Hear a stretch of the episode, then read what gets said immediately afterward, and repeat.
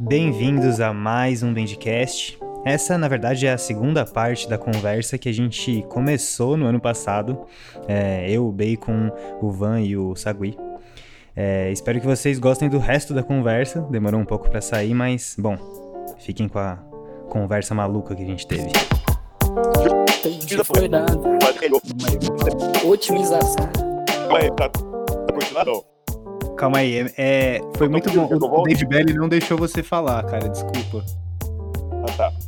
Que é justamente sobre vestir esse corpo, essas coisas que você tá vendo. Não é uma reprodução morta, como se fosse uma máquina. Então, parkour o conceito de física através do espirista. Pô, eu larguei o microfone aqui, tá? Você não viu. Se você fa- Eu só quero dizer uma coisa, se você falou isso quando estava em casa, significa que a definição pode ser minha, né? É, direito alterado. O Bacon rouba, rouba muita coisa minha, né? Ele sabe disso. Não, tô brincando, mas essa foi dele. É, eu acho uma definição boa. Pra quem não conseguiu ouvir direito, talvez vou ler aqui o Valeu Polo pela, pelo resumo, mas o parkour é um conceito de otimização de uma valência física através de uma metodologia empirista. É, e isso vai de vai muito em tese, né, parece muito distante do que a gente está acostumado a ouvir falar. Ah, um parkour é uma prática esportiva originada nos- na França nos anos 80 e em que você tem que correr muito rápido de um lugar até outro. E, mas geralmente quando as pessoas fazem vídeo disso, eles dão voltas que você nunca consegue explicar. Alguém já percebeu isso? Que todo vídeo que se propõe a ser 100% parkour, eles sempre fazem umas voltas que são, tipo, ridículas. Mas- o parkour literally tem várias.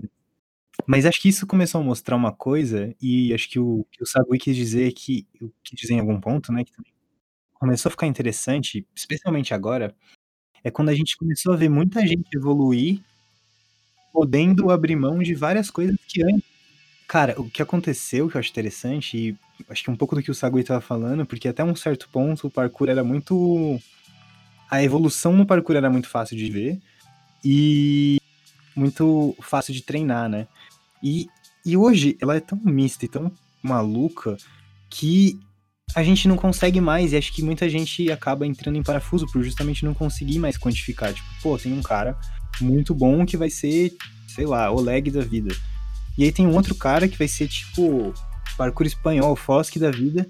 Eles não tem nada a ver uma coisa com a outra, mas ao mesmo tempo tem tudo a ver e, e e você não sabe mais o que fazer, você só sabe dizer que os dois parecem bons porque eles parecem estar muito confiantes em como eles fazem as coisas, eles parecem estar se divertindo muito, eles parecem estar evoluindo muito dentro do que eles eram, que a gente conseguiu acompanhar, mas parece que não tem nada a ver. Eu acho que a única coisa que vale a pena ainda, e é um motivo pelo qual eu continuo gostando da palavra parkour e, e, e alguém falou isso aqui no chat ali em cima, que realmente tem uma entrevista do David Belly que ele fala, gente, parkour é só o seu caminho, faz aí o que vocês quiserem com o caminho de vocês. E, e, e todo mundo sempre entendeu, nunca, sempre entendeu errado, e sempre quis fazer o parkour do David Belly.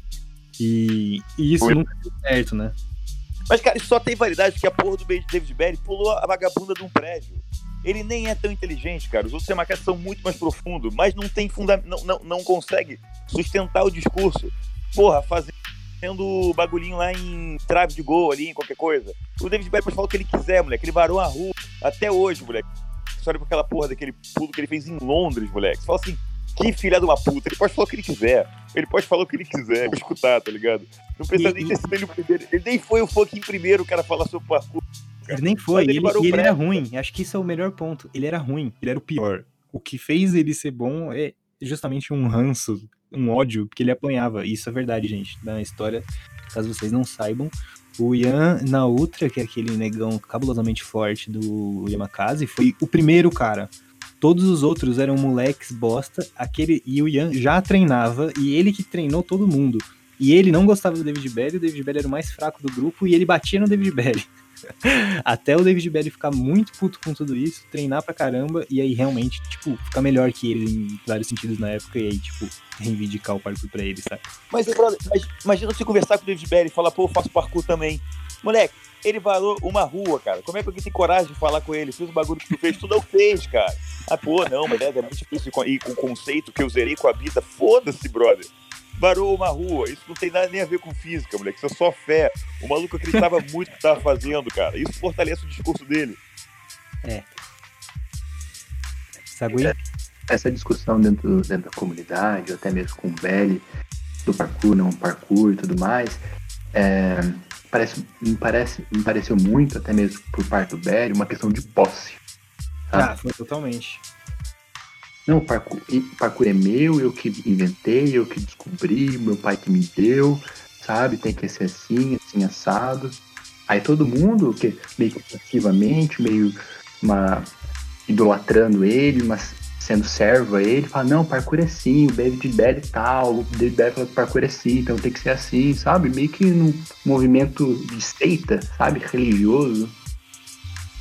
Eu acho que no início era importante, porque assim, não dá tempo da gente refletir muito, a gente queria começar a fazer logo. Então, quanto antes a gente achasse uma definição minimamente aceitável e um conjunto de coisas para fazer minimamente palpável, no caso 101 volts, era, era, era fácil. Tipo, tá bom, tem esse conjunto de coisas aqui, que é escalar um muro, pular de um muro é, pro outro, fazer tais a movimentos. Gente demorou, a gente demorou muito a entender que ninguém sabia porra nenhuma.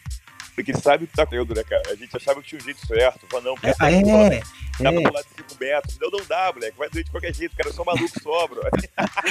eu lembro isso quando o rolamento, a gente falava, nossa, como será que faz pra esse rolamento no concreto não ser assim, né? Então, tem ele não vai. Tem aquele rolamento do Ilabaca no showreel dele de 2008, que até hoje eu não sei como é que ele fez, que parece, moleque, que não doeu nada, tá ligado? Deu uma fábrica do nada. Pulo alto pra é, caramba. Pulo de 5, 6 metros, né? E, e, moleque, ele dissipa no chão. E sabe o que é engraçado, cara? Eu fico vendo tutorial de rolamento da galera em cima. E dá pra ver que a galera que nunca pulou a vagabunda do prédio, cara. Tem que ensinar alguma coisa. Porra, rolando tudo errado. Do jeito que no tatame não vai doer. Que rolando no chão depois de fazer um out num bagulho soft, não vai doer. Mas quando você fucking pular um prédio, moleque, com toda a força do teu corpo, porque senão você vai morrer, cara. Vai doer pra caralho, vai bater a porra do teu ombro, vai bater a vagabunda do teu cóccix, que é a pior dor da história, cara. Então. Eu já caí, eu já caí do box já no mortal já. A primeira vez que eu fiz um big jump maiorzinho numa gravação. Foi com você, Diego? Eu não lembro. Foi com alguém no MASP, muito tempo atrás, era alguma matéria de TV. E aí alguém deu a ideia de fazer um pulo e a gente queria fazer no estilo Yamakase, que é pulando de fora do. de antes da beira do muro, que é uma ideia muito louca, mas acho que é só pra não dar errado mesmo. E aí a gente pulou e eu nunca tinha feito um big jump daquela altura e no concreto, e eu tava completamente achando que ia ser igual é quando você ensaia o pulo e só pula para cima e rola. E cara, o chão foi tão agressivo, eu bati, acho que bati a cabeça, bati tudo, levantei do rolamento assustado, falei, uou, wow, isso foi, isso foi outra história. E e aí eu entendi uma coisa, tipo assim, nossa, é, não interessa, não interessa quanto você treine quando você pule, na hora que você chegar ali no main power para pular, é, é outra coisa que vai fazer você pular, não é a técnica, não é o treino. Cara, é a mudança do Link de antes e depois do Mega Power foi uma coisa muito impressionante. E não tô falando de técnica, mas de conceito e de, de como ele veio para Tipo, dos moleques todos, a galera sabe quem é David Berry, mas caga, tá ligado? É, é muito engraçado porque ele sentiu medo, com certeza. Tipo, ele sentiu todos os rolês, você vê a tua vida ali na ponta dos teus dedos, tá ligado? Hum. E e, e o engraçado, sério, fez muita diferença. Assim, os papos hoje em dia, sei lá, mudou, mudou pra caralho. Hoje a gente tá no vídeo do David Belly, cara. Tranquilo, assim, tipo, sempre. Ah, todos os malucos da moda, que eu nem sei o nome, ele que sabe, tá ligado? Sim. E sabe o que, que eu acho? Que os caras tinham. Eles têm muito mérito antes. Porque assim, eles eram em um grupo pequeno, né? Se pensar no Yamakase ali no início, tipo o Belly, o Shao Belly, o Lohan, o Fulcan, o Williams Belly, todo mundo ali junto é, eles desenvolveram uma ideia, tipo assim, pô, a gente gosta dessa coisa do deslocamento e tal. E eles não ficaram, tipo, muito tempo ali na masturbação de inventar movimentos e tal. Eles faziam isso também, mas eles queriam, tipo, aumentar a, as variáveis e a complexidade e lidar com o medo de vários jeitos, e eles já foram tipo, beleza, a gente já fez o pulo aqui embaixo, e se a gente for ali no, em cima do prédio fazer? E isso, tipo, gente, nem agora a gente faz isso. Tipo, e eles foram lá, eles não tinham técnica nenhuma direito, os caras não sabiam fazer precisão e zerar direito, eles não faziam, sabiam fazer nada, mas eles já, eles sabem pular em prédio, eles sabem fazer isso. Tipo, o, tem, tem um vídeo do Miano que eu acho maravilhoso que ele que ele erra. Vocês estão ligados esse vídeo que o Ian na outra ele erra? Ele vai pular de um prédio pro outro, ele erra. O pé dele literalmente. É ele que erra, não, aluno. É ele. E ele pega com o braço assim do, do outro lado e continua a run. Foda-se, uma pessoa normal nem ah, percebe. Tá, não, é outro, errou. outro, outro. Sei qual é, sei qual é. Que ele faz um catch Cara, de cotovelo, né? Isso, isso é tipo, ninguém nunca entendia os catches de cotovelo até você pensar nessa situação de um prédio em que você não vai colocar a mãozinha bonitinho pra fazer climb up, nem fudendo, você vai, tipo, mano, pegar atrás do jeito que der, porque é outra coisa que tá em jogo ali. E, e eu acho muito louco como eles conseguiram ele- elevar o nível deles até lá, mesmo, tipo assim, o cara não sabia zerar a precisão direito, mas ele sabe, tipo, pular de um prédio, tá ligado? E então eles foram, tipo, os tops da, da- Eles realmente foram os melhores naquele momento. E, e até hoje são, tem um mérito cabuloso por terem feito isso. Tipo, é, é muito louco isso. É, eles foram o primeiro grupo de parkour, né? Real. O David Belly não foi um grupo, o David Belly foi um cara. Isso é, isso é muito louco Isso. de pensar. E, e- É, e é mas importante eles falar como ele. como foi mentira isso. Mentira, assim, como realmente foi uma situação totalmente egóica e é, do David Belly querendo é, redimir com o pai. O David Belly nunca teve uma relação com o pai dele, ele não foi criado pelo pai dele, ele não foi treinado pelo pai dele. Inclusive, os primos dele, a galera ali, tipo o Williams e o Shaw, eles sim fizeram alguns treinos com o Raymond Belly, mas o David Belly não fazia. E, e- e o pai dele achava ele, tipo, justamente isso, um fraco e tudo mais. O pai dele era muito louco também. Vale falar isso, mas. E aí, O pai dele morreu com um tiro na cabeça na noite de Natal. e detalhe, o pai dele tentou se matar se jogando em frente a um ônibus, não morreu. Foi pro hospital, tentou se tacar fogo, não morreu. E aí ele deu um tiro na cara. É. eu adoro essa história porque ninguém sabe direito isso. E assim, eu, eu gosto de falar. É importante falar isso, porque, tipo, mano, o parkour tem essa coisa da, de querer ser forte, porque ele tava pautado em, tipo, um cara que foi abusado, que não queria que ninguém nunca mais encostasse nele, que foi pra guerra e ficou louco. É, então ele é. Eu, eu, eu gosto muito quando a gente fala que tem a ver com o Clube da Luta, porque ele tem um pouco a ver com isso, de. Cara, não tem mais importância na vida. A gente não precisa mais ser forte hoje em dia. A gente não precisa fazer mais nada. Mas será que não mesmo? Será que ser forte e virar o seu. escrever o seu próprio caminho não tem algum benefício muito louco? Acho que é isso que a gente. Isso ninguém nunca conseguiu traduzir direito, né? Que a gente virava útil não porque a gente treinava pra ser útil, e sim porque a gente virava pessoas mais dispostas, mais fortes, mais espertas e que acabava sendo útil por isso. O útil é médico e bombeiro. É, exatamente. Cara, muito doido o bagulho da, da questão do, dele se matar, porque é sobre lidar com a fraqueza, né? Que eles não conseguiram. Nem David Belly, nem o pai dele. O pai dele se matou, sacou fogo, chegou no ônibus foi na quando- cabeça. E o David Belly ficou com uma coisa, cara. Eu prefiro É, o David dele. ficou depressivo, isso é muito importante. O pai dele morreu, ele, ele nunca mais treinou, ele ficou jogando videogame, fumando maconha. Isso, isso não é mentira também, gente. Não é no sentido de sim, foda-se, David Belly é um bosta. E, tipo assim, não, mano, ele também não conseguiu lidar. O parkour não era aquilo que ele falava. E se, se a gente desvincula essa história, ela fica mais leve pra todo mundo. Ninguém precisa ser o soldado perfeito, ninguém precisa ser o forte pra ser útil, né? Sagui? Oi? Pode falar, você ia falar alguma coisa? Não, tô aqui ouvindo. Você quer seguir mais algum ponto da sua, dos pontinhos que você tem separado pra falar? Como que tá indo isso aí? Então, por exemplo, em relação a a essa questão do David Belly, o pai dele, é interessante pelo discurso dele ao longo do, do tempo, que no começo ele, ele não coloca muito o pai, mas de uma hora para outra ele traz radicalmente o discurso, a, a razão da existência do parkour pro pai dele. Uhum. Quisesse fazer essa homenagem pro pai dele. Quisesse que o pai dele E, existisse. esse é, o- e esse é o parkour dele, né? E é justo que o parkour dele Sim, seja exatamente. Exatamente, porque o que o Belly começa a fazer é, é, é fazer que o, que o parkour fosse esse parkour do pai dele. É o caminho do Asa Noturna, né? Que fala, ah, não sou mais Robin, ainda tem do Batman. Aí o Batman morre, aí eu sou o novo Batman. é um pouco isso, um pouco isso sim. É... E é curioso, né? Porque aí a gente começa a chegar no ponto de desvincular a definição de parkour de quem deu ela. E foda-se que o David Bell escolheu botar o K, que ele escolheu tirar o S da palavra. A gente se apropriou dela muito melhor do que ele. E teve mais tempo e mais perspectiva para refletir em como ela realmente aconteceu. E, e, e não é mentira quando o Ilabaka fala que ah, começava a começou a treinar antes de ver o que era parkour. Provavelmente é mentira, mas não é. Ele também pode carregar uma força de ser, tipo, como se fosse um criador, um fundador, Não, assim tem, como tem a gente conceito, pode. esse conceito de zeitgeist, do, do espírito do tempo, de onde o mundo está com, para propício para o surgimento de. E realmente teve muita coisa, cara. O slackline, a própria escalada, o skate, realmente várias coisas surgiram ao mesmo tempo. E realmente era uma coisa meio de apropriação da cidade. Você tinha aquela cidade que estava ali e você não sabia para quê, tá ligado? É, eu acho que justamente lutando contra. Deve ter tido um boom da televisão, tá ligado? E, e- e dos entretenimentos como o clube, é, fliperama e o caralho a quatro. E de repente a gente tinha aquilo lá, aquele mar de ruas.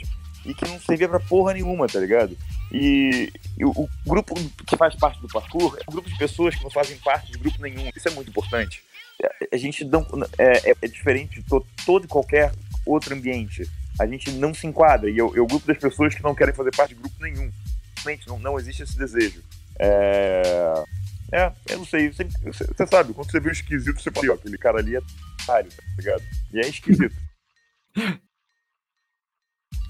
É, Então, sobre, sobre o Belly, é uma coisa que eu digo é que o parkour não começou em Belly nem terminou em Belly. E ele, vai, dar- ele vai tirar seu áudio aí, hein?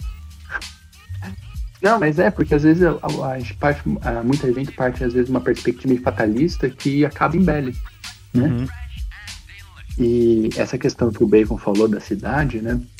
é, você vê essa época que começa a surgir essas novas práticas alternativas, é, pega 90, 80, ela, ela vem logo depois no movimento, no movimento é, intelectual e cultural de anticultura, né? Não é muita coincidência, começou na França, né? Teve um movimento muito forte na França, né? A gente vê um outro reflexo disso no, no, no planeta, que é o... Esse movimento de contracultura, ele vem, ele, o que, que ele quer? Ele quer uma coisa alternativa do que os modelos anteriores, que eram uma sociedade muito pautada na disciplina, na ordem, na, na uma coisa rigorosa, né? E começa a surgir como alternativa uma coisa mais, mais expressiva, uma coisa mais lúdica, né? Uma coisa mais espontânea. Que aí pega, por exemplo, essas outras práticas alternativas. Então, vamos, ó, 99, pegando os dois filmes que eu tava que, tava, que eu vi essa, essa Não, vamos pegar três filmes de 99 bra- clássicos: O Clube da Luta, o, o Beleza Americana e um que eu vi esses dias, também de 99, eu não sabia, que é o Como Enlouquecer Seu Chefe, tá ligado? A gente tem. A, na psicanálise fala que a gente está passando um período da morte da figura paterna da sociedade contemporânea, onde o pai não existe mais uma função para o pai porque a, a instituição faz a função. A segurança é a instituição que faz. A, o, o alimento, a, a instituição que faz. Então, tipo, o pai é um tipo sem nenhum sentido objetivo. E eu acho que está diretamente associado. Você fala sobre, sobre nós, você fala sobre mim, você fala sobre o, a, a, os bonecos do treino. Esse É, processo adolescente de criação do eu. que Yamakasa significava também no início o, o irmão mais velho, né? A figura do irmão mais velho que ensinava o irmão mais novo quando o pai não tava, né? se pensar bem. Sim, pra caralho. Então o, o parkour ele tem uma coisa, tipo, um rito de passagem, como, qualquer, como em qualquer tribo indígena, tá ligado? Como eu, eu, eu me assumir perante a sociedade. Porque ninguém me testa, tipo, es- es- esse processo de criança para adulto que simplesmente acontece com o passar do tempo, sem nenhum mérito. E com a insegurança. Sabe quando você faz uma arte marcial você nunca sabe se vai pegar de verdade? Você carrega aquela insegurança e, e cada faixa que tu ganha é maior ainda a tua insegurança, porque fala, caralho, agora eu tenho a puta responsa, tá ligado? Essa faixa que vai se colorindo cada vez mais, ficando mais graduada, e essa minha insegurança continua ali, porque eu não, nunca briguei. E o parkour é sobre isso, sobre vida de pessoas que nunca brigaram, tá ligado? E a gente conseguir arranjar essas brigas cotidianas, em, em todas e qualquer esquina, sem ter um adversário, que é o bagulho mais foda. Eu acho que o parkour ganhou da né? justamente por não depender de, de, de alguém. A gente tá ali, a gente pode testar. Porra, como é que eu vou saber se minha luta é melhor que a tua? Se minha luta, se meu treino tá funcionando, tá ligado? A gente vai ter que sair na porrada. Isso é um desgaste muito grande e muito caro. Eu não Uhum. quero mais gastar dinheiro com isso, com consertar estrago. É... Então, cara, o parkour é de desenvolvimento, de, de autoconhecimento, que, que é- é- é- existe um valor ímpar nisso. Porque você, você pode. O meio pico de parkour, ele é imutável, tá ligado? Aquela parede vai estar ali naquela distância, não importa que você esteja triste, não importa que você esteja cansado, não importa. Já, já, já leram esse texto, né? Não importa que você esteja, não importa o caralho a quatro, tá ligado? Você vai ter que lidar com uma circunstância única, absoluta e opressora. E caralho, se você conseguir fazer essa salto, o mérito é só teu, brother. Porque o pico tá parado. Ele não fez absolutamente nada. Ele não ficou mais fácil para você porque você tá com medo. Ele não ficou mais macio que você pode bater a canela, tá ligado? Você conseguiu. Você passou num teste que você mesmo se impôs, né? Então. Cara, eu, eu gostava muito do, de quando teve aquele evento. Eu gostei muito quando teve aquele evento em São José que o Ilabaca colou. E ele falou. Às vezes ele fala umas merdas, mas ele falou uma coisa muito legal. E eu lembro que ele criticou muito a atitude de você meio que comemorar um salto que você fez exageradamente, porque parecia que era aleatório, mas eu gostava de como ele falava disso, de você. Cara, você encarou, você treinou para isso, você vai lá. E você faz, e não adianta você mostrar. Meio que não tem valor você você pode mostrar para os outros, você pode compartilhar a sua conquista, mas no final das contas, não importa para você, tá ligado? Você que foi lá e fez e você que sabe que foi lá e fez, ninguém mais sabe. Ninguém precisa saber. A gente pode passar a etapa de Labac diretamente pro como é que é? O Guerreiro Pacífico lá, que é o livro que ele leu e ficou apaixonado. É, é. Que é dali que ele tirou tudo. Tudo. Tudo, tudo. Labaca Warfardo. Só que foda-se, o Labaca faz o quê? Sai de preto de cima pra baixo e inventou o Kong Gamer. Então o argumento dele tem validade. Tem validade. O caralho é 4, chegar cheio de teoria, porra 4, caralho é 4, tu me vem com 4 pés de precisão. Eu não quero, eu não quero, quero isso não, cara. Eu quero fazer esse bagulho do Labaca. É, pegando é, é, essa fala do, do Bacon, né? Que ele trouxe como ponto de partida dos dois filmes, o Clube da Luta, Beleza Americana, Beleza Americana e o negócio do chefe lá, né? Uhum. É, eu acho que esses filmes eles, eles denunciam uma realidade contemporânea que é a seguinte, né? Que ela se radicaliza no, nos tempos de hoje. Que é a perda, perca, perda, não sei. Perda. Perda, isso, obrigado. Pela, por uma referência, né? Porque antigamente, antigamente tinha as, as utopias, tinha as, as, uma religião, tinha até mesmo um Estado, que, quando, que já estava meio que dava tudo de bandeira pra gente, né? Já estava tudo certinho, o que a gente tinha que fazer, onde que a gente tinha que fazer, como que a gente tinha que fazer, né? É, e, e agora a gente cabe a nós, né? Esse peso, esse fardo, essa grande responsabilidade de nós construirmos nossas próprias referências, nosso próprio chão, nosso próprio piso. Dá sentido, né? Você dá sentido. Exatamente, a gente tem que dar, é responsável por dar sentido à nossa vida, né? E isso tem muitas coisas boas e também tem muitas coisas ruins. Quais são as Sim. coisas ruins? Pra gente não achar que isso é uma maravilha, né? É, por conta disso, a gente tem muito caso hoje em dia de depressão, de ansiedade, de suicídio, que marca, é, uma, é um reflexo muito forte desse peso que é, é ser responsável por dar sentido à sua vida. Muita gente não consegue isso, muita gente tem dificuldade com isso, né? Uhum. E, e, e, cai, e cai caindo nessas coisas. É... Em um, um, livro interessante que eu li faz, faz é, o ano passado, no final do ano passado, que é de um autor que eu gosto, é o Davi Le Breton, né, um, um sociólogo antropólogo francês contemporâneo que traz o corpo como objeto central de estudo. E, o livro é Conduta de Risco. E o que ele coloca que hoje, é, hoje em dia, essas, essas práticas né, é, que buscam o risco como um objeto, um objeto central, né, como um objeto de busca, de fetiche, de desejo, é, é uma forma que essas pessoas encontraram de dar sentido à vida delas. Por quê?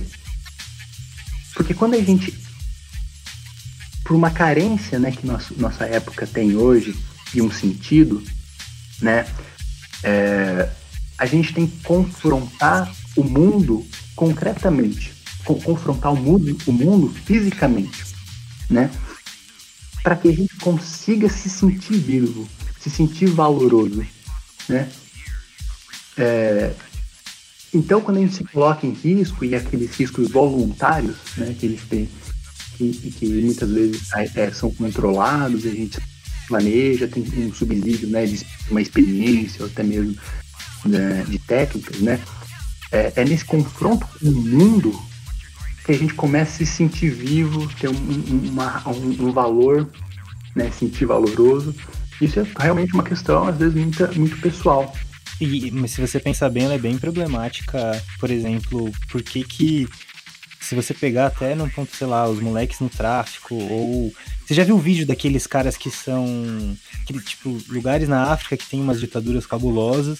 E, tipo, os moleques de 13 anos com uma arma na. Mano, tipo, sem camiseta, em cima de um caminhão andando atrás com a arma, tipo, colando nas vilas, matando tudo. Tipo assim, você vai falar para ele, cara, desculpa, essa vida, ela tá um pouco errada, você pode começar semana que vem a trabalhar lá no escritório. É, Tipo, não, mano, ele tá tendo uma experiência muito mais intensa que qualquer uma que a galera Mas tá. Ele não essa... vai abandonar isso.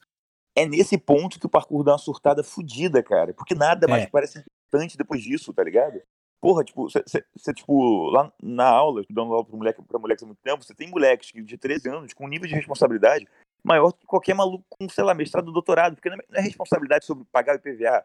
Se ele soltar a mão do brother dele, brother dele, isso é real, isso não é quantitativo, isso não é relativo, não. Um corpo se estatelando em andares é o maior significado de realidade que posso te dar. E aí, a partir daí, moleque, a gente tá botando muito merda aqui, só foda, que é tudo relativo. E é tudo conceito. É absolutamente tudo conceito. Então, o risco, ele torna tudo muito real. O risco faz a coisa ser real. Por isso que o risco é muito importante. É o que diferencia você andar de montanha russa para fazer parkour, também porque o risco já está intrínseco nele. Eu Ele acho tá... que se a gente. Desculpa, mas só, só apontando, quando gente, eu falei lá atrás que uma coisa importante era a circunstância e o deslocamento no parkour, eu acho que o risco ele tá intrinsecamente ligado também, e ele não precisa ser o prédio de 15 metros, né? Porque cada um vai ter uma situação de risco, e contanto que você esteja enfrentando ela, e às vezes enfrentar não é fazer também, é, é, uhum. é ver que não dá. Eu acho que esse é o ponto que também é crucial, né? Quando você Legal. enfrenta, pelo menos, pô, você tá fazendo. Você pode não conseguir naquele dia, mas você tá fazendo. O exercício tá ali, tá ligado? Pelo menos olhar, né, pro abismo.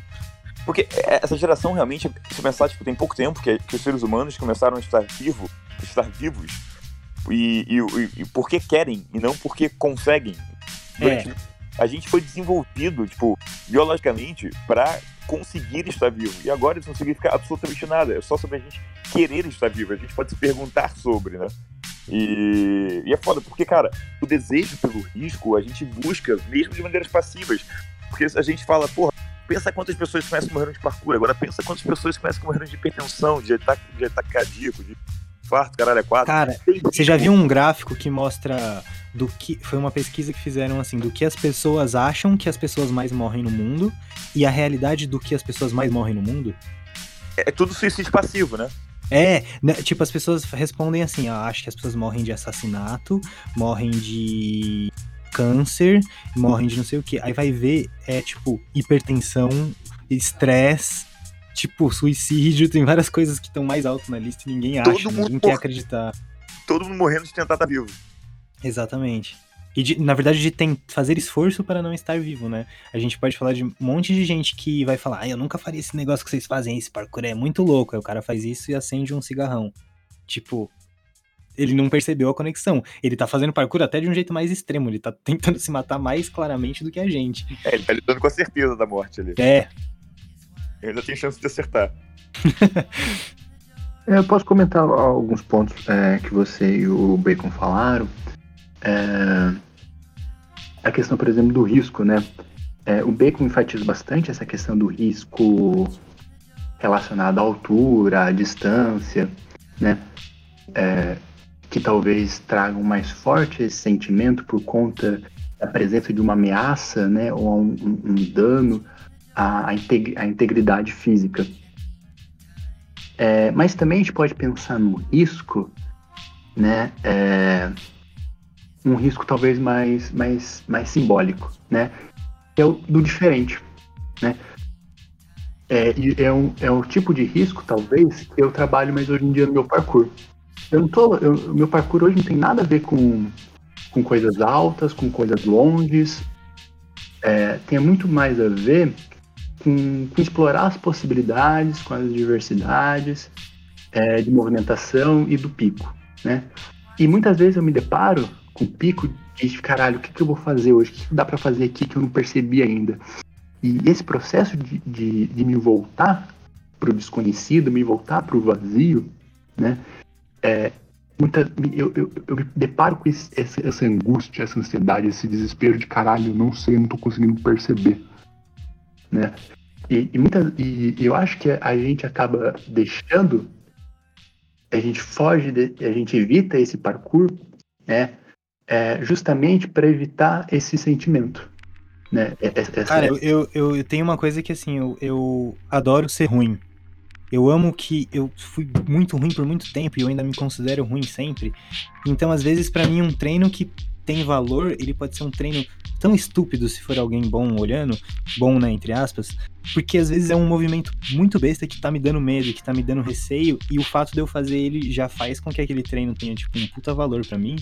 Puta, e mas... ele e nem precisa, né, ser alguma coisa grande, mas não interessa, para mim foi muito grande, e isso me deixou muito afiado em conseguir quase sempre ir e fazer alguma coisa e, e, conseguir despertar.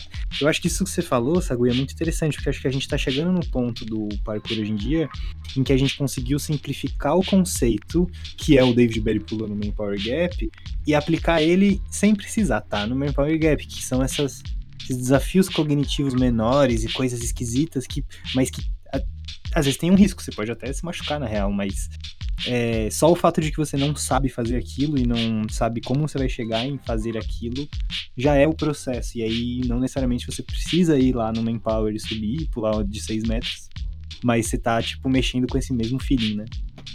Sim, sabe? Mesmo que seja o, mesmo pico que você vai todo dia, todas as vezes, sabe?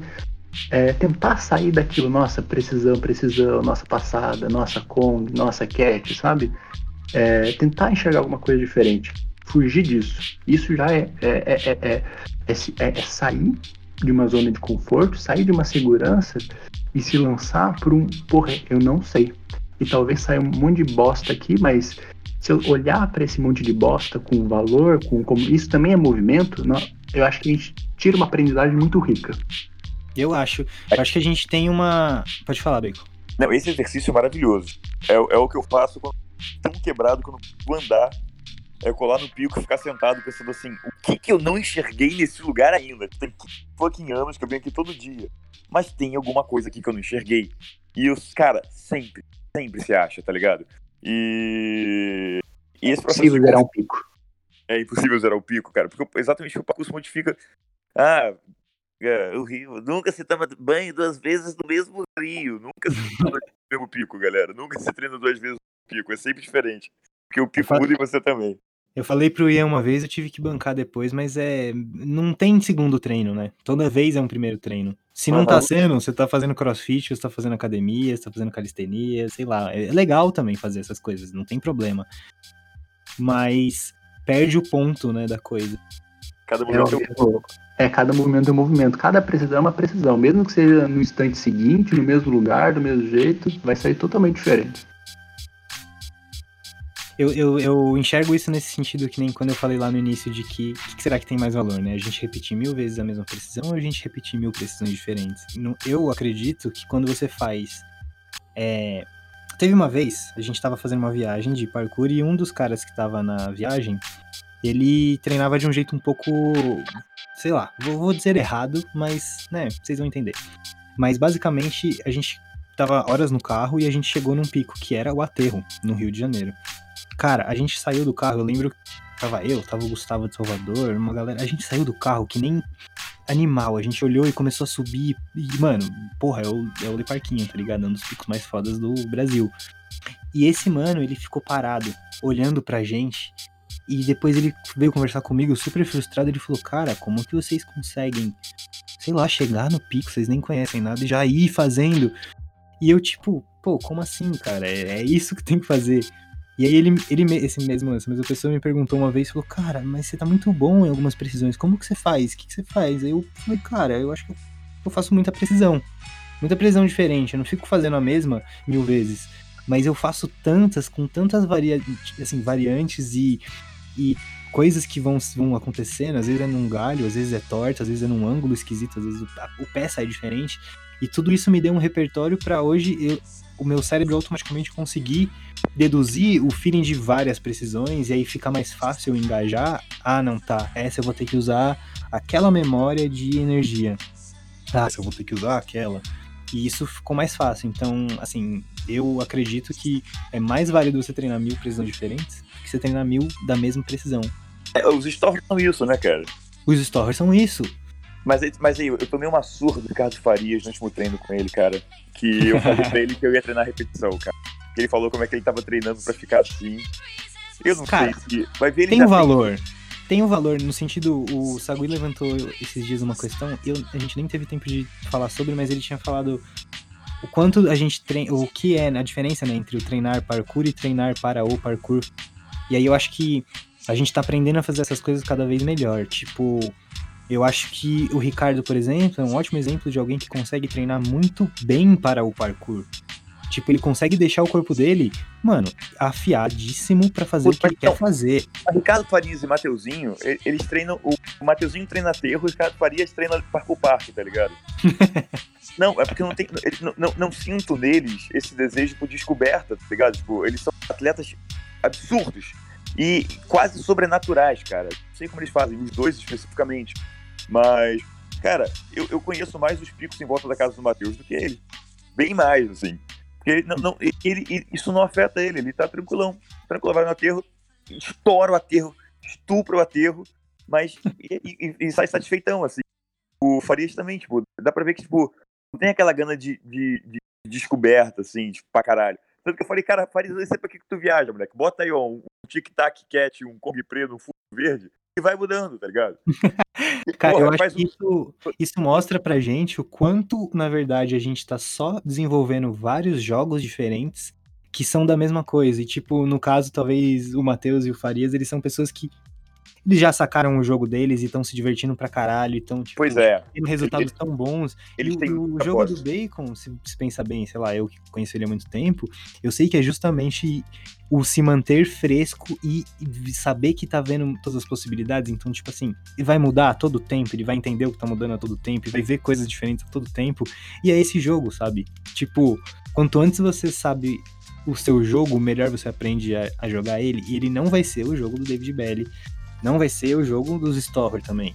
Storer tem todo um, uma história, né, para surgir. E, e, e, todo mundo tem. Você tem que sacar a sua vertente dessa, dessa história e aplicar o jogo nesse sentido, mas é, sempre deixando claro algumas regras que talvez fossem a definição de parkour, que a gente ainda não chegou em nenhuma. Eu sabia que a gente não ia chegar em nenhuma. Nenhum, a gente chegou sabendo, em vários, né? Sabendo que, sabendo que ao longo da nossa trajetória a gente pode mudar de jogo também, né? Exato, isso é muito importante. E, e, que na verdade vai mudar naturalmente. Eu tinha um jogo de treino até o momento que eu percebi qual ele era e ele foi se moldando. E mas não necessariamente, enfim, ele é uma coisa durante todo esse tempo, né? Mas ele mudou muito.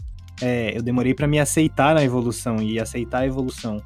E quando eu comecei a ver ela, isso começou a acontecer muito não sei se é uma coisa muito natural, assim, ou que essa mudança acaba acontecendo em, em todos. Eu tenho, conheço algumas pessoas, lá de São José também, é, que me relatam é, a seguinte questão.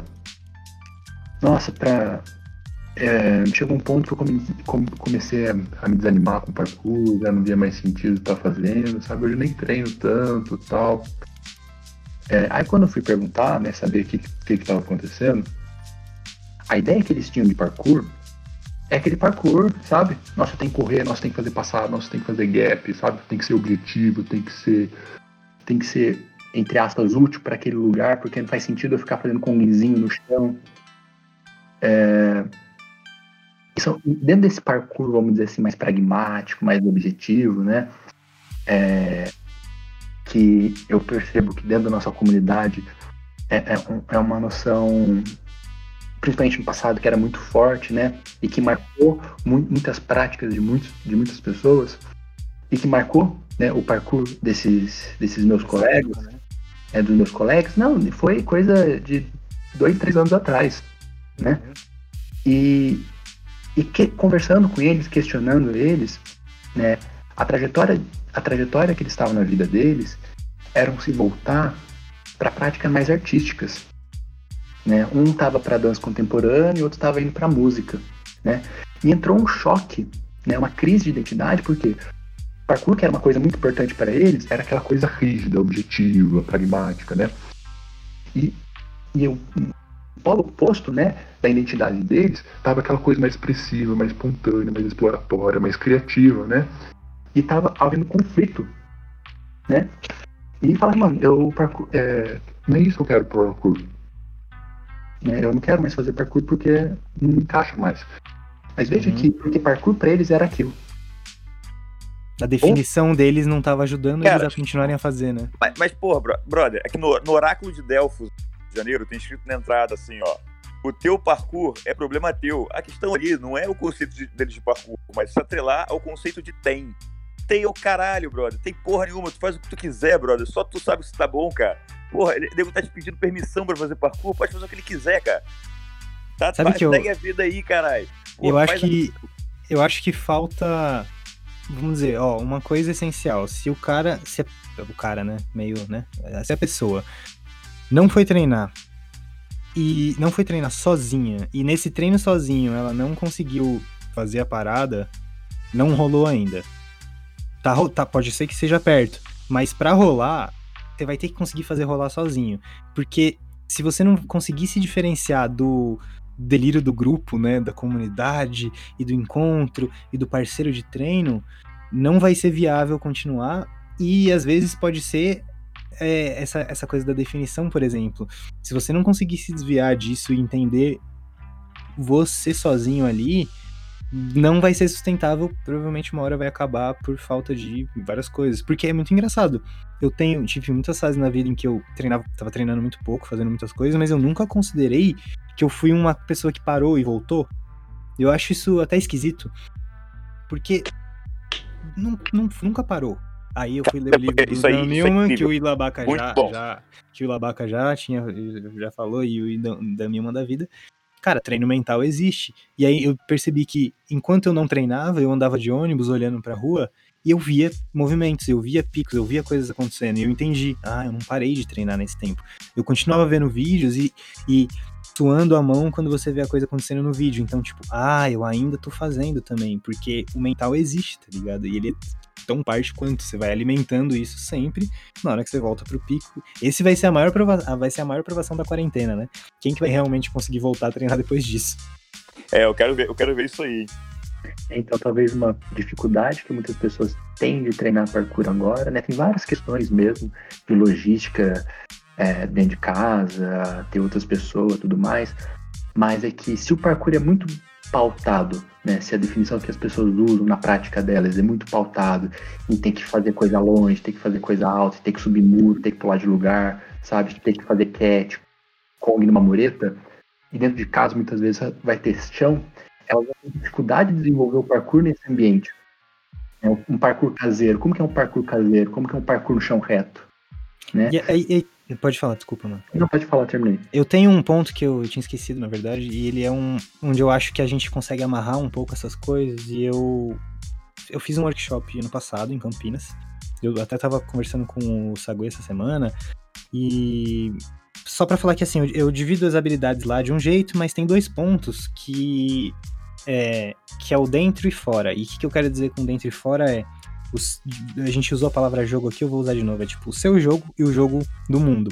Quando o Sagui fala tem o parkour com P maiúsculo e o parkour com P minúsculo, é, eu acho que a gente, como praticante, tem duas coisas que acontecem o tempo todo e eu acho isso muito legal, que é ou a gente, a gente geralmente vai tomar duas ações, né, duas opções de ação. Ou a gente vai fazer algo que vai ser uma forma de alimentar essa coisa que já existe, essa comunidade. Então, no momento que você vai num pico e você enxerga um Monkey Precisão e você treina e faz o Monkey Precisão, você está contribuindo para que a comunidade fique mais forte, que Monkey Precisão continue sendo uma coisa. E isso não é ruim. É, é incrível, na verdade.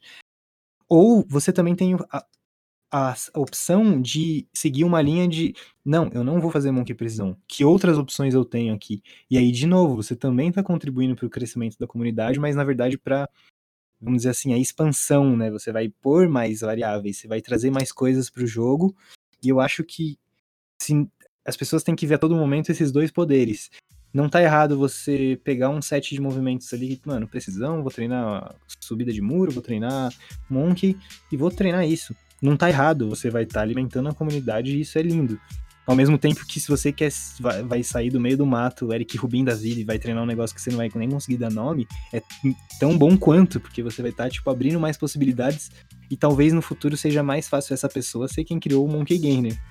Por exemplo, o Ilabaca da vida, que sempre falou que treinou coisas que não era parkour antes de ser parkour. E, e ele é tão bom mesmo na vida que eu acredito. o, o Monkey Gainer virou do parkour porque ele foi feito por um praticante de parkour. É, e aí a, a gente ganhou, né? a comunidade ganhou o Monkey Gainer. A ginástica não pode pegar. Eu acho que tem na ginástica, sim. Tem, tem na ginástica, tem na ginástica o Monkey Gainer. Mas não tem no concreto. É, eu sei, mas essa é a diferença, é a vagabunda do risco. É... Cara, é o conceito de commitment, de commit tua mãe. O conceito de commit tua mãe. É, é, o melhor, é, é, é, maravilhoso, é maravilhoso. O, o tua mãe é uma coisa muito importante no parkour, eu acho que... É comprometimento, para quem não, não, entendeu. Cara, comprometimento é uma palavra que não, não, não supre, mas é tipo... Grava aí. é tipo quando você manda assim, ó. Grava aí. Tá ligado? Vou mandar. Vou mandar, brother. Vou mandar. Grava aí. É uma atitude de comito, mãe. É... E, e, cara, você, você tendo a barra de, de comito mãe alta pra caralho, tipo, tem, tem vários treinos que dão pra chegar nisso. O que, o que aconteceu aqui esses dias? Que eu tô só treinando na rua, né? Porque eu sou diferentão né? Eu, a vida inteira treinando em casa, todos os dias vídeo treinando em casa. Aí só porque agora não pode, eu não consigo, eu só treino na rua. E aí o que aconteceu? Que meus mortais básicos estavam muito instáveis. Aí eu fiz um treino esses dias agora com o Link, foi só, vamos fazer todos os mortais básicos direto, vamos fazer só, só todos os básicos, todos os básicos. Porque tava muito instável, elas estavam desafinadas, tá ligado? Então, tipo, tem diversos treinos. Pô, a aula que eu dou de parkour é num ginásio que, que é um ginásio minúsculo. Não sei nem qual o tamanho dele, são 20 metros quadrados. Acho que nem isso, né? Sei é, lá, mas ele é por aí, 15, 20. É, tipo, minúsculo. E, porra, forma os atletas que são os piroca da galáxia, louco da vida, tá ligado? Mas é porque existe um treino existe o, o, que guia o corpo desses moleques, assim como o meu, tá ligado? É, é um fundamento e um psicológico que permite eles fazerem aquilo, tá ligado? O, o, o, parkour transcende muito o desenvolvimento de atleta, o desenvolvimento, o desenvolvimento físico, por essa questão, tá ligado? Você tem que ter um corpo capaz de sustentar as ideias, as ideias que você cria, tá ligado? Agora, criar essas ideias é um treino mental, realmente, tipo, pode ser mantido e sustentado por muito tempo em qualquer lugar. Mas tem que ter a porra do comi também. Sabe que eu li o livro do o livro do Max Henry ele fez um livro que chama Parkour Roadmap, que é tipo uma. Ele, ele pontua muitas coisas. Tem, só que para mim, assim, tem muita enrolação. Tipo, a parte que ele explica os vaults é bem desnecessária. Mas tem duas partes incríveis. A primeira parte é que ele resume a história e fala muito bem sobre, porque ele também usa a parte do YouTube e a parte que aconteceu ali nas, no online de uma forma muito maneira. E aí é a porra do livro inteiro, você passa toda a parte chata dele falando que Vault tem um jeitinho certo de fazer, até ele chegar na parte do commitment. E aí é onde o livro vale a pena, porque é literalmente a parte que ele fala do. Ele usa muito o exemplo do Dylan Baker, tá ligado? Que o Dylan uhum. Baker era um porra louca que um belo dia, assim, bem superficialmente mesmo, por lá, e que foi lá, queria tentar fazer aquele Monkey Cat lá no lugar, Monkey Pre, né? E aí, tipo, mano, a mão dele escapou, ele segurou na unha, ninguém sabe como que ele viveu naquilo. Ele ficou completamente traumatizado, mas deu um ano depois ele voltou lá e fez o um movie. E a partir dali ele virou simplesmente o cara mais frio que existe, psicopata, serial killer da porra, que ele faz tudo que é absolutamente, é, era num prédio, era literalmente num prédio. Tipo, ele faz tudo que é absolutamente alto e, e, difícil e complexo com a cara de quem tá, tipo assim, comendo um pão com manteiga e não ligando para nada na vida. Tipo, isso é muito louco, porque ele começou a ter. Ele entendeu esse lance do commitment, ele fala muito sobre isso, né? E é, é bem louco isso. É, acho que é quando você começa a entender. Talvez o commitment, é, para as pessoas talvez entenderem, não é o comprometimento com o movimento mais difícil do mundo, e sim com o seu pior movimento, seu maior medo, seu maior problema, tá ligado? Cara, o melhor, o melhor, um ótimo exemplo de parkour, cara, é o Dragon Ball Z, ou Dragon Ball, Dragon Ball Z, eu acho melhor. Não, Dragon Ball, Dragon Ball no geral, foda-se. Por quê? O Goku é um parkoeiro, cara, porque ele só quer treinar. Ele derrota os vilões e deixa eles viverem, mesmo ele botando a Terra em risco. Ele não é um herói, cara, ele é quase o vilão da série, bro. Ele podia ter evitado muito problema. Ele deixa os Saiyajin virem, ele faz o caralho a quatro, porque ele quer treinar. E o principal, aí a diferença do Goku pro Vegeta que é muito boa. Porque qual é do Goku? O Goku treina o dia inteiro porque ele gosta de treinar. O Vegeta quer ser igual ao Goku, então ele, porra, manda fazer cápsula de caralho a quatro, faz a porra tudo que ele quer ser igual ao Goku. Ele não gosta de treinar. O Goku só gosta de treinar. Fala assim, Goku, tu quer ser o deus da Terra? Não, eu quero treinar. Tu gosta mais de batata de treinar? Gosto mais de batata de treinar. Não, eu gosto mais de treinar. E, e, essa relação, cara, com o parkour que a gente tem é muito forte, porque não busca um, um, patamar, tá ligado? É simplesmente eu não quero parar de treinar, e não importa as circunstâncias. E no final das contas, o Goku é o vilão do Dragon Ball, inclusive. Se não tivesse o Goku, a Terra tava salva. Turning point esse aí, mas muito boa observação. Concordo, concordo. é, Vamos puxando para encerrar em breve, né? Porque a gente já tá aqui há um tempo. Sagui, continue mais pontos aí, que eu acho que você deve ter alguma coisa para falar, não tem? O negócio é longo aqui, mas para encerrar, deixa eu escolher uma coisa. Porque assim, eu não acho que a gente. Isso, eu acho que esta, este era o maior objetivo desse podcast, que assim, não era. A gente não vai sair daqui com a definição de parkour escrita, porque a gente sabe que ela nunca nem vai existir. É, Acho que o Bacon tem uma colocação muito boa sobre o parkour acontecer no gerúndio, né? A gente, tipo, vai fazendo e vai acontecendo, e ele só existe enquanto a gente for fazendo ele. É, no gerúndio não... não ter ônibus, só pra. da piada das antigas, galera, ninguém vai entender. Pesada. O parkour, inclusive, não sobrevive a, a um ano de quarentena, né? Tipo assim. Não, ele vai ter que se modificar total e completamente. Se, se viver a quarentena se torna o teu parkour, tá rolando um parkour durante isso, tá ligado? É. Cara, pro parkoeiro, moleque, é porque, brother, coisas que quebram o parkoeiro, videogame e droga, porque são dois ambientes onde você acha que tá acontecendo alguma coisa e não tá acontecendo merda nenhuma. Se tu só tá se especializando em dobrar a camisa mais rápido que tu pode, tu já tá treinando, tá ligado? Agora, merda na, na porra do LoL, não tá acontecendo nada, cara. É só ilusão de crescimento, tá ligado? Tu tá aprendendo a merda do língua, tocar um instrumento, fazer origami, tanto faz. Isso é treino, treino é treino, porque tem a ver com a conexão direta entre mente e corpo, tá ligado? Agora, moleque, se você trava o teu corpo e deixa só somente fazer alguma coisa, não tá acontecendo merda nenhuma. O parkour, brother, é é a única versão do sexo que não tem sexo, cara. Porque é exatamente a conexão entre mente e corpo, onde, onde igual dominância. Não tem a coisa de, ah, vou botar minha mão no peito dela. Não, caralho, brother. Eu tô dançando ao som da, dos hormônios, dos cheiros, dos gostos e de todas essas vibrações que estão acontecendo. E o parkour acontece louco, da mesma maneira. E, brother, uma coisa que, porra, tem que falar: o parkour, ele não é maniqueísta, não tem bom e mal no parkour. Ele é bom e mal ao mesmo tempo. Ele não tem nenhum comprometimento em ser positivo para a sociedade, positivo pro caralho é quatro. Não, o, o parkour ele simplesmente é desprovido de total e completa adjetivos que possam ser colocados nele. É sobre ser bicho. Muito bom ponto. É, é, assim, do jeito que o, que o, Bacon, que o Bacon fala, é, é como se o parkour fosse uma, uma entidade, né? Coisa separada da gente, né? Descolada da gente, né, que está ali pronto e tudo mais, a gente faz o que quiser com ele, o que não quiser, né? É, mas aí, aí, a gente perde um ponto crítico que o parkour é a comunidade. O parkour é o que os praticantes fazem dele. O parkour é o que nós, né, fazemos dele e não o contrário. É, aí surge um ponto crítico, porque é, nós somos produtores do parkour. Nós estamos construindo a história do parkour aqui. Né? Como disse, a, a, o parkour não terminou em Belly. É, e, e, nesse sentido que o parkour é uma produção nossa, da comunidade, dos praticantes, é, das relações que a gente estabelece um, um, um, com o outro, né? os significados que a gente faz disso, as práticas que a gente desenvolve dentro disso, é, surge um, um ponto que é a, um ponto ético que é a nossa responsabilidade enquanto praticante na produção dessa realidade, né? Porque é, que tipo de parkour é esse que a gente está produzindo? Né? Que praticante, que realidade é, é essa que a gente está produzindo, parkour, que vai estar é, tá contribuindo na formação dos futuros praticantes.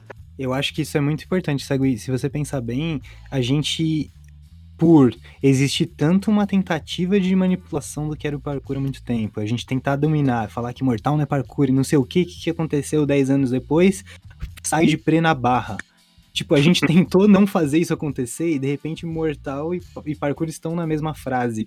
E, e tanto faz a gente querer né, é, definir, vai ter uns moleques treinando, eles vão fazer o que eles querem fazer com, tipo, que eles têm mais vontade de fazer, eles vão ser melhores nisso, e, e isso vai se tornar, né? Eu acho que. Não, o, o, parkour está sujeito a uma seleção natural, igualzinha à seleção natural de vida, realmente. Você tem variedades e possibilidades e um, e um, fator, de opressão, um fator de opressão, tá ligado? Dentro disso são selecionados os melhores, os melhores se adaptam. E o parkour vai seguir essa linha.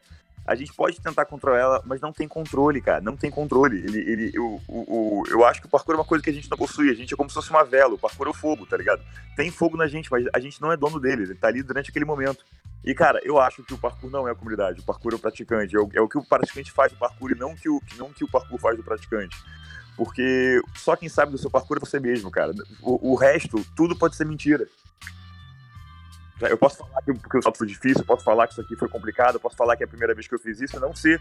Porque só quem sabe do parkour sou eu mesmo. Ele é uma experiência estritamente sensorial, introspectiva e inefável. Eu acho engraçado essa visão, porque ela é, se você pensar bem, as duas visões, elas quando a gente fala o parkour ele é o praticante, automaticamente a comunidade vira o, a, os praticantes. Então, não é uma comunidade no sentido da comunidade em geral, como a gente tenta ditar ela, e sim que tipo ele vai continuar sendo o resultado de ter esses praticantes em todos os lugares fazendo alguma coisa. Ele, tipo assim, ele já automaticamente vai ser o resultado disso. É, eu acho que uma forma tem duas coisas no ponto do Sagui que eu acho legal. Uma coisa é que realmente é importante a gente ter consciência, né, nessa, nesse questionamento. Tipo, para onde as nossas ações vão levar a coisa, ou podem levar. E eu acho que o outro ponto é que, independente da gente refletir ou não sobre elas, a gente saber ou não para onde tá indo, vai para algum lugar.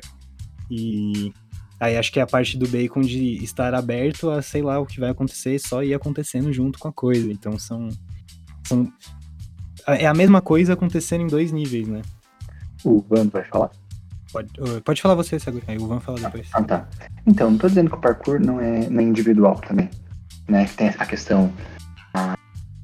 Essa questão mais própria, mais singular, da experiência pessoal, né? É, o, o parkour é individual e é coletivo, né? Por quê?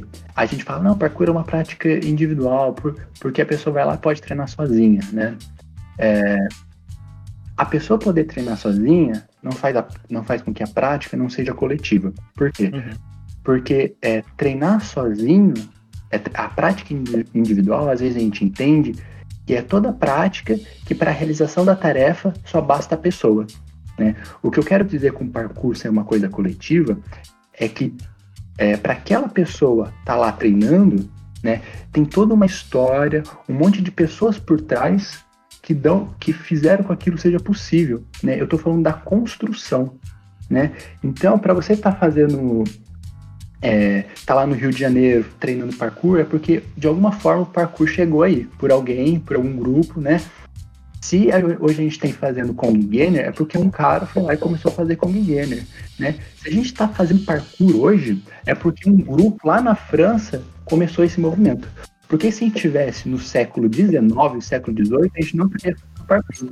Então, a gente podia estar tá fazendo Kung Fu, que é basicamente a mesma definição. Em vez de percurso, é trabalho árduo, mas são duas sobre especificação.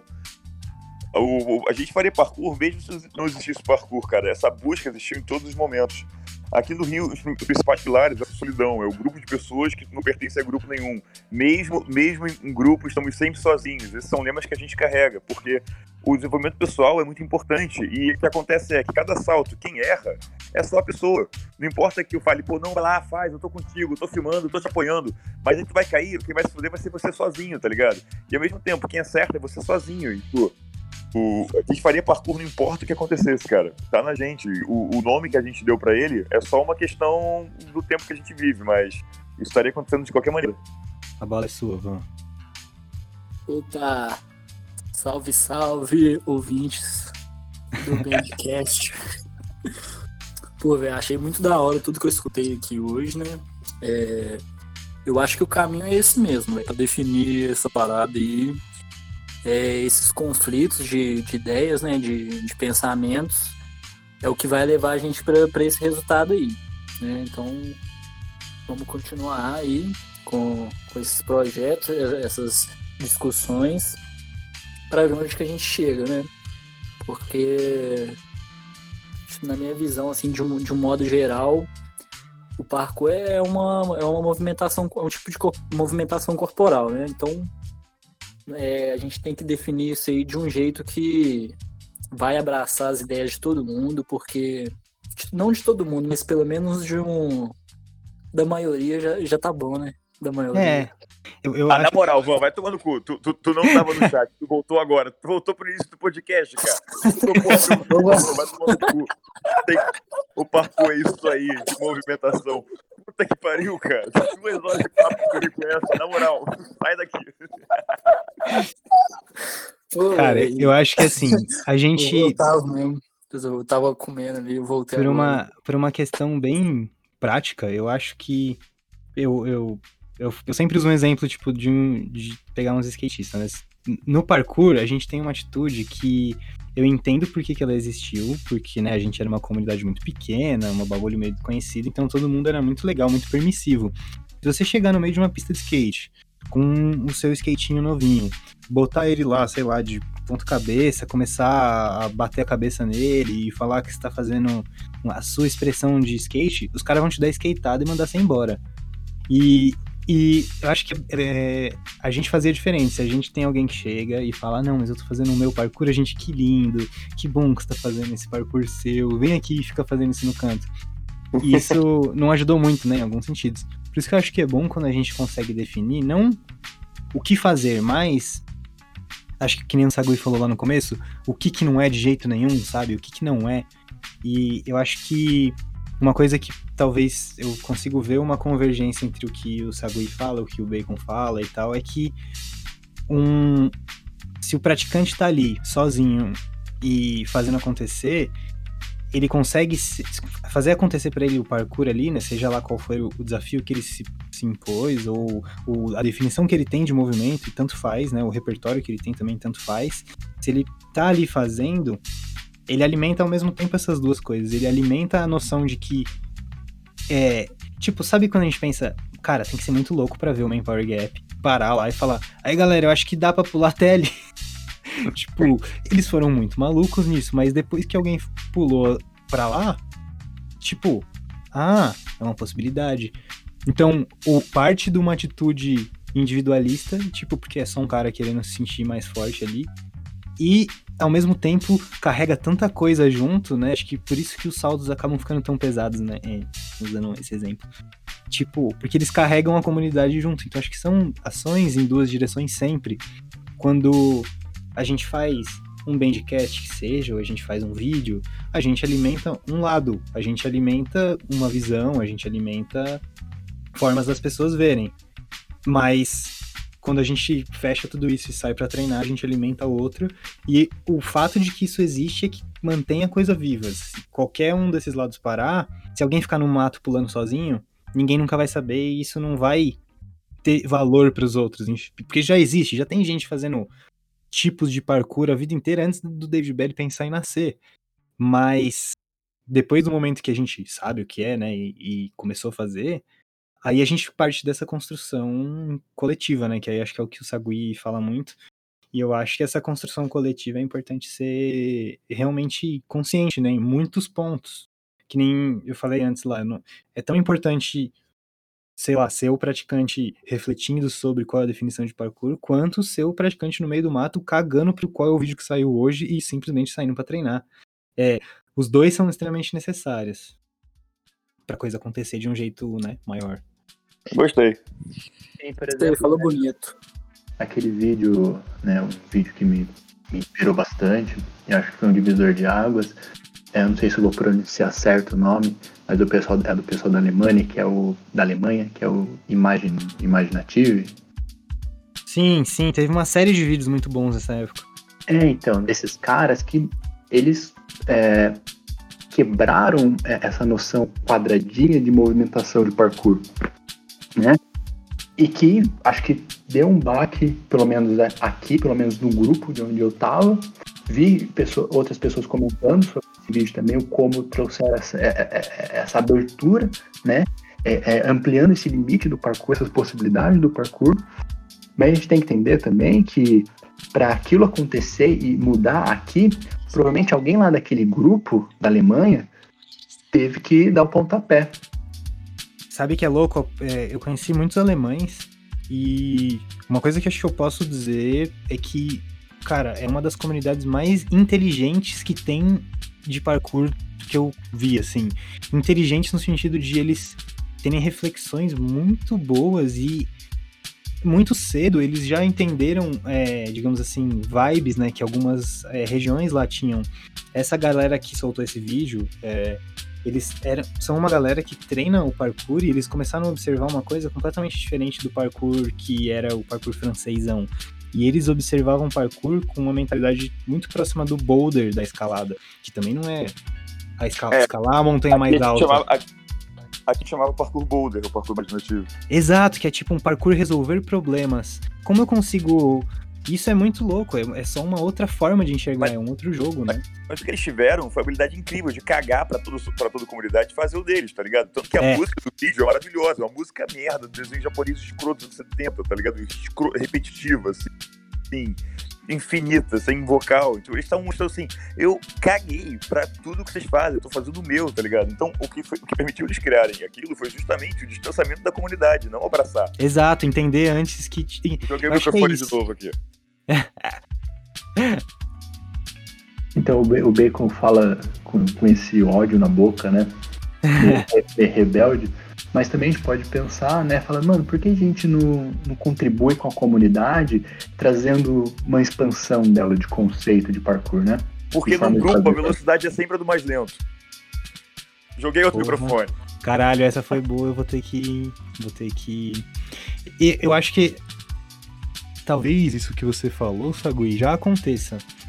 Eu acho que não acontece em todos os níveis numa esfera consciente e é, racional, né, intelectual que a gente possa definir acontecendo.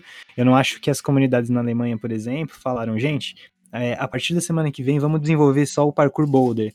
Acho que não, acho que foram várias questões regionais ali que começaram a tipo, tá, a gente tá tendendo a pensar dessa forma e aí se desenvolveu uma coisa nesse sentido. Eu acho que isso já acontece em todos os os ambientes, assim. E é, eu acho que não, a gente não tá errado em querer ter, às vezes, uma visão mais consciente disso, mas as coisas vão acontecer, né? Mas, mas aí, a gente fazer ou não. Eu, tava, eu treinei na Alemanha, alguns anos depois que surgiu o Parkour Imaginativo, e isso virou um freerunning lá, que puta que o pariu. A gente ia pros picos, tipo aterro, e nego treinava nos canos, tá ligado? beleza, é legal treinar no cano também, mas não substitui, deixa de tornar opção e se torna desculpa, tá ligado? Se torna muito mais um exemplo de fraqueza do que, do que uma atitude de liberdade, tá ligado? É, é que conseguiram repetir, né? Conseguiram, repetir o parkour imaginativo. Transformar em manobra, tá ligado? Mas o quanto é, é fraqueza e é o quanto, nossa, isso não faz mais sentido para mim, mas ainda bem que tem uma, uma outra possibilidade que eu posso estar continuando dentro do parkour. Talvez então, uma atitude. Fala aí. Cara, é porque, é porque tem uma, a diferença é, tipo, por isso que a questão é tão subjetiva, só você vai saber, tá ligado? Que quando é treino para você, ou quando só, só, é uma desculpa, isso ninguém tem como te dizer, só você pode sentir. Por isso que o parkour é uma atividade, é uma atividade tão própria, tá ligado? Porque você pode mentir se você quiser. E o grande. Tem um filme meio merda que trata sobre uma competição mundial dos pássaros. Quem vê mais pássaros. Você não tem que fotografar, nem filmar, nem, nem gravar. Você só diz quantos pássaros você viu. E você não precisa nem ver o pássaro, você pode só escutar, tá ligado? E é uma competição mundial, a galera viaja pelo mundo inteiro, caralho é quatro. Mas a questão é, essa competição não tem prêmio. Então, tanto faz você mentir e falar que viu o caralho da quatro, você não vai ganhar nada. E tanto faz você tipo, você perdeu a oportunidade, assim, não aconteceu nada. É, uma, é porque é uma experiência sua, olhar aquele pássaro e escutar ele.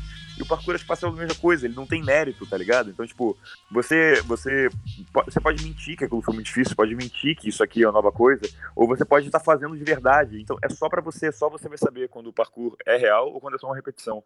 Eu acho que uma, vari... uma variável que a gente pode usar, digamos assim, não é precisa, mas é uma forma de observar essa talvez realidade que pode ter isso nas pessoas é a variante do tempo. Então, assim, se o cara curtiu ali a, o parkour imaginativo agora, falou que não vai mais fazer precisão que passa de 10 pés, de 8 pés e vai fazer só parkour imaginativo. Da hora. Se dali seis meses ele mudar de novo o que ele quer, e, e não for uma mudança que a gente possa identificar de algum jeito como genuína, tipo, realmente mudou porque quis, e sim, só mudou porque o parkour imaginativo também começou a ficar difícil, ou complicado, ou é, frustrante demais. E aí isso vai se reduzindo a cada vez coisas mais fáceis. Porque, por exemplo, eu entendo o parkour com a vibe de força, tipo, de, sei lá, treinar pra ser muito forte. Eu entendo porque eu vi um treino do Lohan Piemontesi lá do Yamakasi que ele passou 700 quadrupedais e só duas, uma pessoa terminou. E tipo, aí eu entendo, ele foi, ele realmente pegou meu jogo, eu vou brincar de treinar força. E ele fez isso ser tipo assim, mano, muito absurdo. Ele não foi lá e tipo usou um resultado vou usar a palavra medíocre, mas vocês vão entender, tipo, ele não usou exatamente um resultado medíocre para pautar o treino dele. Ele, ele, não, tipo, já que eu vou brincar desse jogo de ficar muito forte, eu quero ver até onde dá para chegar nisso. tipo, eu vou transformar num ambiente que seja que não seja seguro, né? Mas cara, o é... ponto principal é a galera que inventou o parkour imaginativo não tava fazendo parkour imaginativo. É, é, isso. Eles fizeram, até se você pensar bem, como uma Tipo, muita gente. O canal. Eu lembro porque era um canal que tinha poucas visualizações e já tinha vídeos muito bons que não tinham nome de parkour imaginativo. E aí eles fizeram meio que no intuito de mostrar pra galera, tipo assim. Ah, vocês não estão entendendo, né? Então, peraí. O. O Dylan Baker e a galera do da Mirmi, que são os melhores americanos que tem no parkour, eles têm uma série de vídeos que eu acho fantástica também que chama Is This Parkour? É uma pergunta. E é um vídeo, tipo, é um vídeo cabuloso. para qualquer um aqui, provavelmente faz muito sentido que aquilo seja parkour. Mas é muita coisa esquisita, que não é você correr do lugar pro o outro mais rápido, não é aquela é noção clássica. Literário. É, não é. E o parkour literário, pra mim, é a maior mentira que tem. Porque uhum. tem várias cenas que eu falo, aí ó, ele subiu ali e voltou pro mesmo lugar, correu pro mesmo lugar. O que, que é isso? É freerunning? É freerunning ruim? Mas, tipo, eu acho muito boa. Essa série do Is This Parkour eu acho fantástica, porque ele levanta, tipo, bem isso, sabe? Será que a gente tá observando da forma mais inteligente mesmo? Ou não? A gente tem que talvez abrir mais, e aí o treino abre mais também. E eu acho isso muito legal, porque os desafios nesse sentido do Is This Parkour são aquelas coisas bem treino treino paulistano, assim. Tem um pitoquinho que você pula, pega num poste, pega num andaime, e um negócio super esquisito, mas vira um desafio e aquilo pode levar horas e pode ser difícil pra caralho, pode ser mais difícil que fazer um cork, talvez, tá ligado? É, falei por puro recalque aqui, mas, né? é isso aí. Sagui, mais algum ponto, mais alguma conclusão pra gente ah, encerrar? Dá pra continuar infinito, né? A questão é que... É, dá pra, dá, pra, dá, dá pra continuar infinitamente. Você já tinha visto, Andrezinho? O André comentou aqui que ele tá vendo agora esse vídeo do Sniss Parkour. Você já tinha visto? Não? É absurdo, é absurdo. Tem um, dois e três, eu acho. Um, dois, três e quatro, sei lá. Enfim. Uh, que nem o Van falou, realmente é muito bom a gente jogar um pouco essa bola, porque a gente já tava há tanto tempo. Eu vou deixar o link aqui, Renan. Ele pediu o, nome do vídeo. É Is This Parkour? Mirme. É, é bom a gente lembrar, porque a gente tá em momentos em que, assim, muita coisa tá acontecendo, sabe? Bacon tá treinando parkour agora há 15 anos, eu tô há 13, o parkour no mundo tá começando a entrar nos, sei lá, 30 anos de existência, a gente pode dizer, talvez. E, e acho que é um momento em que vale, especialmente, né, porque muita coisa tá acontecendo no mundo, o parkour tá sendo, vai ser incluído na ginástica de algum jeito, nas Olimpíadas de algum jeito. Então, tipo, pô, vale a pena antes a gente dar uma repensada, tipo assim, calma, só pra gente lembrar, vamos fazer um update aqui. O que, que era mesmo? Ah, nossa, não faz nem um pouco de sentido pensar como a gente pensava antes. Então o que, que faz sentido, né? E, e ver que ele começou a virar uma coisa tão plural, mas ao mesmo tempo que ainda obedece, não obedece, né, mas que ainda fica dentro de uma certa limitação. A gente todo mundo aqui consegue ver parkour. Eu acho que esse é o ponto que a coisa é clara. A gente consegue ver alguém fazendo. A gente consegue ver alguém tentando fazer, a gente consegue ver alguém querendo fazer, e a gente consegue ver alguém não fazendo. E, e, e a gente talvez não tenha ainda as ferramentas completamente desenvolvidas para dizer isso e os fatos, né, digamos assim, a gente não conseguiria provar num tribunal, mas a gente consegue. E acho que isso é o mais louco. Bom. Bom, bom, bom, bom, bom, bom, bom, tava zoando. Bom, muito bom. Cara, mais é. ponto? Eu esqueci, eu esqueci qual a palavra desse negócio, que. Sabe quando tá- na, na tua visão tem tipo uma sujeira no olho e você tenta olhar pra ela, só que você não consegue, que ela sempre vai pro lado quando você olha? Qual o nome disso? Lembra? Tem um nome, eu não sei qual é o nome disso não. Meu pai sempre fala essa porra, eu esqueci agora. É, tá, então, acho que a definição do parkour ela trabalha dessa maneira, uma coisa que é impossível de pegar, porque o parkour tá justamente onde eu não me sei. Então, assim como a galera do parkour imaginativo não fazia parkour imaginativo e deixou de ser quando virou, qual- qualquer forma que a gente tentar em- empacotar o parkour, ele sempre só vai estar do lado de fora. Mas tem um problema também. Assim, eu super concordo com o fato de que pensar uma definição do parkour não é pensar numa coisa fixa, fechada e concluída, né? Mas uma coisa que tem que estar constantemente sendo revista, repensada, ampliada, atualizada, né? Esse pensamento crítico. É, mas às vezes a gente entende que a definição é um exercício inte- intelectual puro, né? Descolado e afastado é, da prática, né? Dentro dessa noção dicotômica.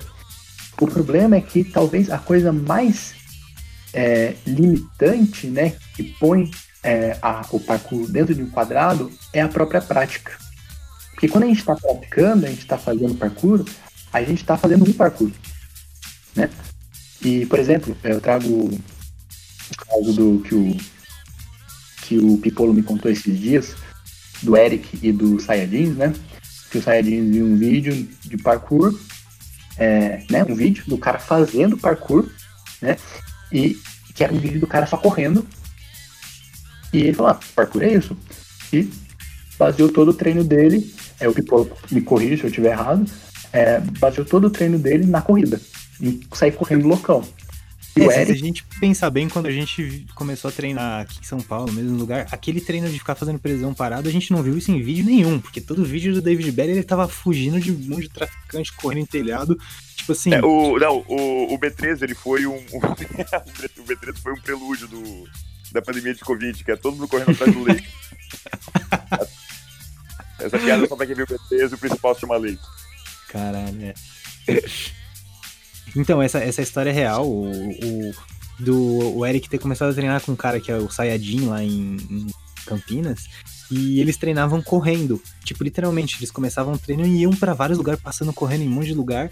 E aí, uma vez o Eric foi treinar com a galera de Campinas, né? Que treinava no parque. E ele chegou lá, a galera fazendo aquecimento, começando a fazer. E o Eric, tipo, show, e aí, galera, quando que a gente começa? Aí os caras, como assim? Começa o quê? Tipo, ué, quando, quando a gente vai começar a fazer o bagulho? Aí os caras, não, a gente já tá fazendo. Aí ele, tipo, achou muito chato, saiu correndo e foi treinar sozinho, tipo, porque ele não conseguia entender aquele negócio. Até hoje ele fala que não, não consegue treinar direito esse negócio de parkour parado. De ter que parar, ele nunca fez esse negócio de ter que parar. E, e você vê que são formas diferentes de parkour que trazem a prática dentro de, de, de um limite. né? Uhum. Enquanto para eles parkour era uma coisa mais parada, pro Eric e pro Saidins era sair correndo. Então a prática, ela talvez é a mais limitadora, né? É, porque ela, você está colocado dentro de alguma coisa, né? E talvez, é, e assim, eu digo a prática, a prática irreflexiva, irrefletida, né? Porque é a partir desse movimento de pensar, de imaginar, de refletir, de fantasiar, que a gente consegue pensar em possibilidades fora, né? Fora dessa coisa dada, para a gente se movimentar para o novo. sim, Mas, e acho cara, que também é importante. não, o, o parkour do Rubinho é diferente do Sayajin completamente, não tem absolutamente nada a ver com só sair correndo. E também não tem nada a ver com a galera do, toda a galera que treinou. Inclusive, eu não sei quem é Sayajin e não sei quem é essa outra galera, mas eu sei quem é o Eric, é o Eric Rubin. Então, o que faz o parkour nesses, nesses três points se tornar o parkour do Eric, que é a única referência que eu tenho sobre toda essa galera que estão citando, é o Eric ter se especializado e ter, tipo, se tornado mais. se tornado maestro, se tornado. Como é que é? A primeira coisa que você falou hoje no, no podcast, Pipolo, é, é. Rei do seu próprio treino? Senhor do seu próprio treino. O Eric Rubin se tornou senhor do seu próprio treino. E é uma coisa ímpar que ele criou ali. Não tinha antes nem teve depois, é só aquilo. Então, eu acho que é um pouco isso. Acho que o que Sagui talvez talvez seja isso. A gente vai ter várias variações e, e, e, tipos e ideias e pessoas falando, mas quais vão realmente perdurar e chegar a tocar outras pessoas a ponto delas fazer, aí vai ser mais é, é outro, outra coisa, né? E se a gente pensar bem, eu perdi o fio da meada na minha cabeça aqui, vai falando, Sagui.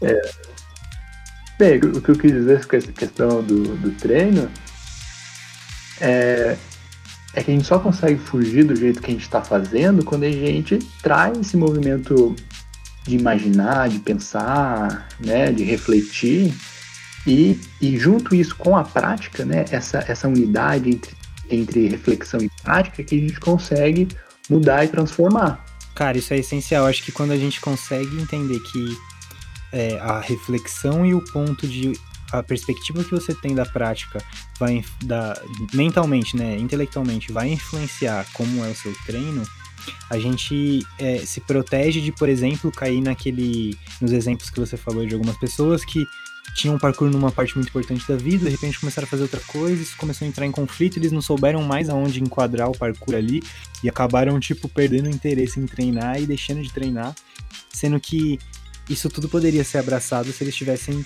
só refletido melhor sobre onde o parkour talvez se encontrasse, ou qual parkour talvez se encontrasse melhor. Eu, eu... Hum, hum. Ó, vamos pegar os coroazão, vamos pegar o Oleg Voslav, o Tis Armitage, o... Diogo Granato. Pode ser, pode ser. Pode ser, ele é um bom exemplo. É, são, são pessoas que se especializaram na coisa que elas mesmas fazem e estão cagando pro definição de parkour especificamente o, todos eles se tornaram senhores dos seus próprios treinos, seja eles quais foram. Isso se conectaram a um ponto que, se, se, a gente não lembrar que eles eram do parkour, a gente nem sabe mais a gente olhando, tá ligado? De tão diferente que se torna. Sim. E isso tem muito mais a ver com autoconfiança e você ser ancorado em si mesmo do que depender de um porto, tá ligado? Hoje. Cara, acho que isso sem dúvida faz sentido. É, eu até usei brinquedo do Diogo, mas ele é isso, ele é alguém que tá há 15, 16 anos no parkour aqui no Brasil ele já era alguém na dança, ele já era alguém na dança contemporânea, ele já tinha uma história, e o parkour entrou para ele como uma ferramenta ali de, no arsenal dele. Ele tem a expressão dele através da dança e tem através do parkour, e ele não se incomoda, e por não se incomodar, ele evoluiu muito e ele é, virou uma referência de uma coisa que em tese lá no começo a gente talvez nem observasse como parkour, mas hoje é, e tipo, continua sendo, saca? essa autoconfiança. Cara, a partitura do parkour que a gente segue, segue de, Mon de Monkey, Kong, Dash, ela é, só, ela é só um abecedário pra você entender as letras. E aí eu aprendi as palavras, mas os, as poesias que se criam são conceitos próprios e únicos. Tem muito mais a ver com, com a pessoa que o criou do que com a, a original função dessas palavras quando, quando foram cunhadas. O parkour ele, ele, ele gira na, na, linha muito mais da poesia do que da ciência. Uhum. E por isso, por, por ele expressar coisas que não podem ser ditas. Bonito. Esse é, é meu, meu, meu, é meu desenrolo. Avance romance. Avance romance. É, Sagui, mais algum ponto antes da gente puxar o carro e encerrar? Eu gostaria de ficar aqui para sempre conversando com vocês. Só que eu tenho que dormir. É, eu, é. eu sou pai de família, amanhã acordo cedo. Que isso, cara. É... Gente, foi muito, muito maneiro. Eu gostei muito de bater esse papo com vocês. Achei muito legal a experiência de ter uma galera aqui ouvindo a gente. Acho que isso vai acontecer mais. Muito obrigado, galera que ficou aqui até o final. Um, para você que está ouvindo um podcast já publicado, fica atento aqui para saber quando que a gente vai abrir de novo a oportunidade de ter ouvintes aqui participando. Fiquem espertos porque muito em breve a gente vai falar mais sobre é, a comunidade online de parkour que vai rolar e muito mais coisas. Se vocês quiserem continuar essa conversa, mandem mensagem. É, e, enfim. Ó, o Gianzinho chegou atrasado, né? Chegou no final. é, muito obrigado a todos novamente. por aguentar a gente falando aqui por quase três horas. E se divirtam fazendo parkour nessa quarentena. Se você tá ouvindo isso depois da quarentena, é um alívio saber que isso acabou. é, mas Lembrar é que parkour não é só treinar, tem que treinar também. Exatamente, sempre importante lembrar, parkour não é só treinar, tem que treinar também. E, bom, o, parkour- seu parkour é problema seu e acaba virando um problema nosso também. Então, bom, é isso, galera.